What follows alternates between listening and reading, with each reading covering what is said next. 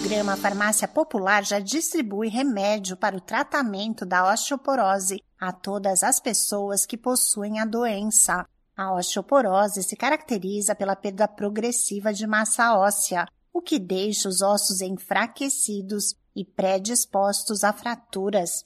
O medicamento atua na inibição do processo de reabsorção óssea, que resulta na transferência de cálcio do tecido ósseo para o sangue. Ele já era disponibilizado de graça aos beneficiários do Bolsa Família e agora o acesso foi estendido a todos que fazem o tratamento. Olá, eu sou a Sig Aikmaier e no Saúde e Bem-Estar de hoje converso com o endocrinologista Sérgio Setsu Maeda sobre osteoporose. O médico explica de que forma a doença é tratada. A osteoporose é uma doença crônica e tem tratamento. Em vários casos, é possível reverter para a osteopenia, que é um estado intermediário de alteração da massa óssea. Em geral, a gente otimiza o aporte de cálcio e vitamina D, o cálcio principalmente vindo de alimentos de origem lácteos, laticínios, como leite, queijo e iogurte, e adequar os níveis de vitamina D. Dentre os medicamentos, há dois grupos que a gente utiliza: os antirreabsortivos, que diminuem a destruição óssea, e os osteoformadores. Na maior parte dos casos, são indicados os antirreabsortivos, e somente nos casos mais graves são indicados os osteoformadores.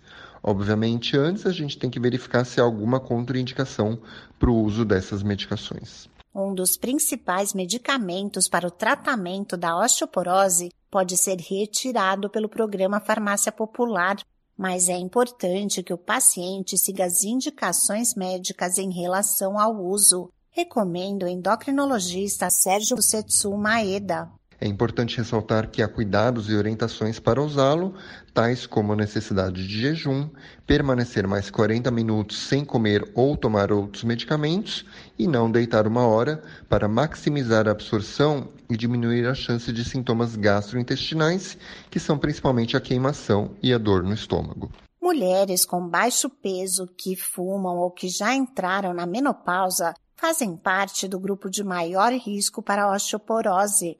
Sem tratamento, a doença resulta em ossos cada vez mais frágeis e que podem se quebrar com facilidade. A osteoporose é uma doença silenciosa e a manifestação mais grave é a fratura de baixo impacto, que geralmente acontece na coluna, quadril, punho e braço.